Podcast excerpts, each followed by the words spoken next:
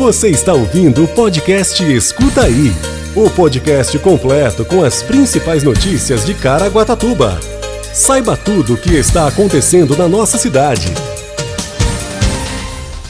Pessoas a partir de 35 anos começam a ser vacinadas em Caraguatatuba contra a Covid-19. Fundo Social de Caraguatatuba continua com a arrecadação de agasalhos e cobertores. Prefeitura de Caraguatatuba recolhe 48 toneladas de resíduos em limpeza de praias na região norte.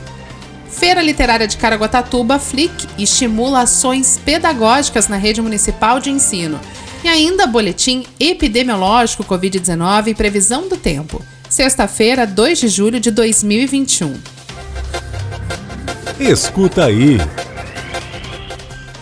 Caraguatatuba sai mais uma vez na frente e inicia na próxima semana a vacinação contra a Covid-19 do público a partir de 35 anos. Dessa vez, para atender a todos com as doses existentes hoje, o agendamento foi feito com os cadastros no Vacina Caraguá até o dia 30 de junho. Quem solicitou a vacinação pelo aplicativo Caraguatatuba 156 após essa data deve aguardar um novo lote de doses a ser enviado pelo governo do estado.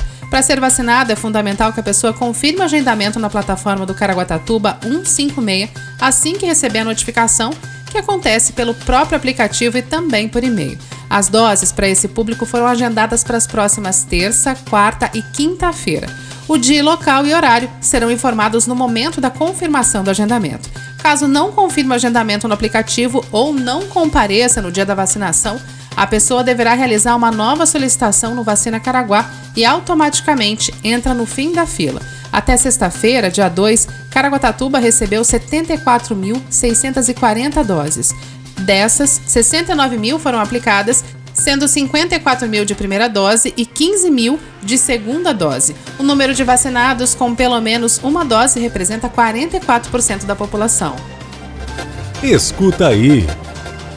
A campanha Inverno Solidário do Fundo Social de Caraguatatuba continua arrecadando peças para esquentar o inverno de quem mais precisa.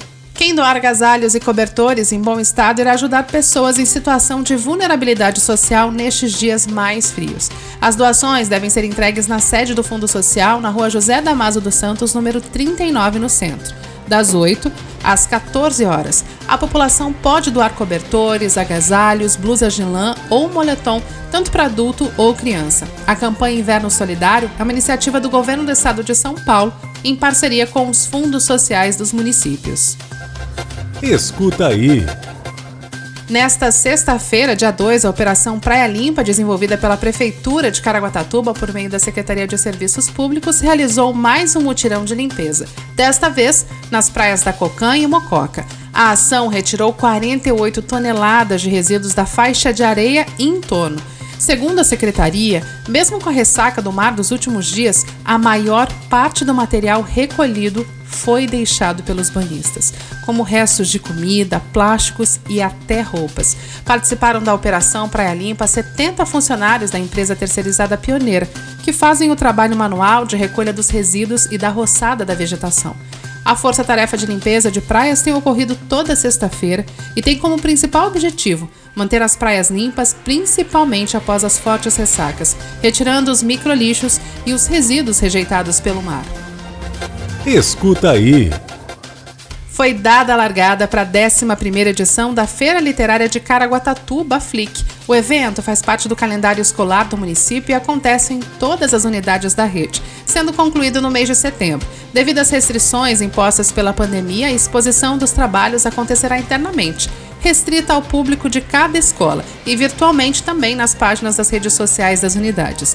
No início deste ano letivo, com a ajuda dos professores, três autores foram escolhidos para serem homenageados dessa edição. São eles a Mariana Massarani, premiada ilustradora e autora que trará suas obras trabalhadas no segmento de educação infantil, Flávio de Souza, roteirista, tradutor, desenhista, ator, diretor e autor de diversos livros infantis. Ele criou também e produziu roteiros das séries televisivas como Mundo da Lua e Castelo Ratimbum. As suas obras serão desenvolvidas com os alunos do ensino fundamental, do primeiro ao quinto ano.